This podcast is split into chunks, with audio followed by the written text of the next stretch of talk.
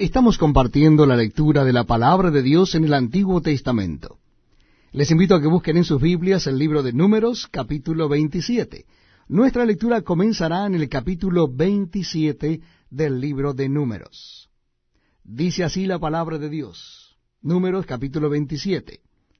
Vinieron las hijas de Zelofead, hijo de Efer, hijo de Galaad, hijo de Maquir, hijo de Manasés, de las familias de Manasés, hijo de José, los nombres de las cuales eran Maala, Noa, Ogla, Milca y Tirsa.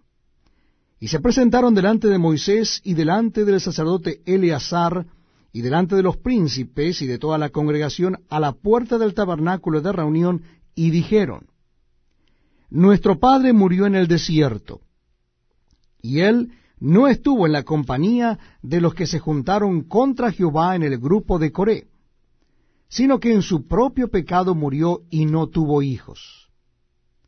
¿Por qué será quitado el nombre de nuestro Padre de entre su familia por no haber tenido hijo? Danos heredad entre los hermanos de nuestro Padre. Y Moisés llevó su causa delante de Jehová.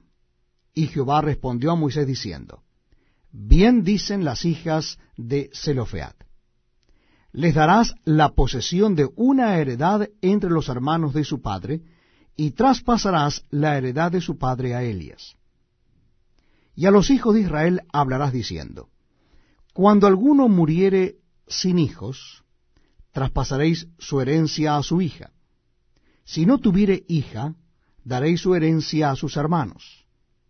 Y si no tuviere hermanos, daréis su herencia a los hermanos de su padre. Y si su padre no tuviera hermanos, daréis su herencia a su pariente más cercano de su linaje, y de éste será. Y para los hijos de Israel esto será por estatuto de derecho, como Jehová mandó a Moisés. Jehová dijo a Moisés, Sube a este monte, a Barim, y verás la tierra que he dado a los hijos de Israel y después que la hayas visto, tú también serás reunido a tu pueblo como fue reunido tu hermano Aarón.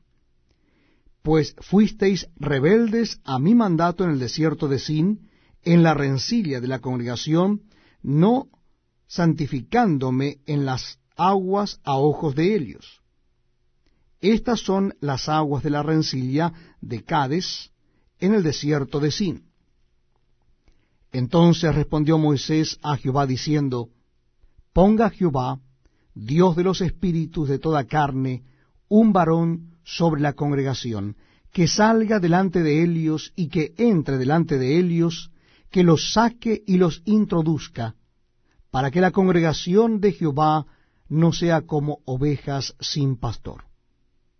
Y Jehová dijo a Moisés, Toma a Josué, hijo de Nun, varón en el cual hay espíritu, y pondrás tu mano sobre él. Y lo pondrás delante del sacerdote Eleazar y delante de toda la congregación, y le darás el cargo en presencia de ellos. Y pondrás de tu dignidad sobre él, para que toda la congregación de los hijos de Israel le obedezca. Y él se pondrá delante del sacerdote Eleazar, y le consultará por el juicio de Lurín delante de Jehová, por el dicho de él saldrán y por el dicho de él entrarán, él y todos los hijos de Israel con él y toda la congregación.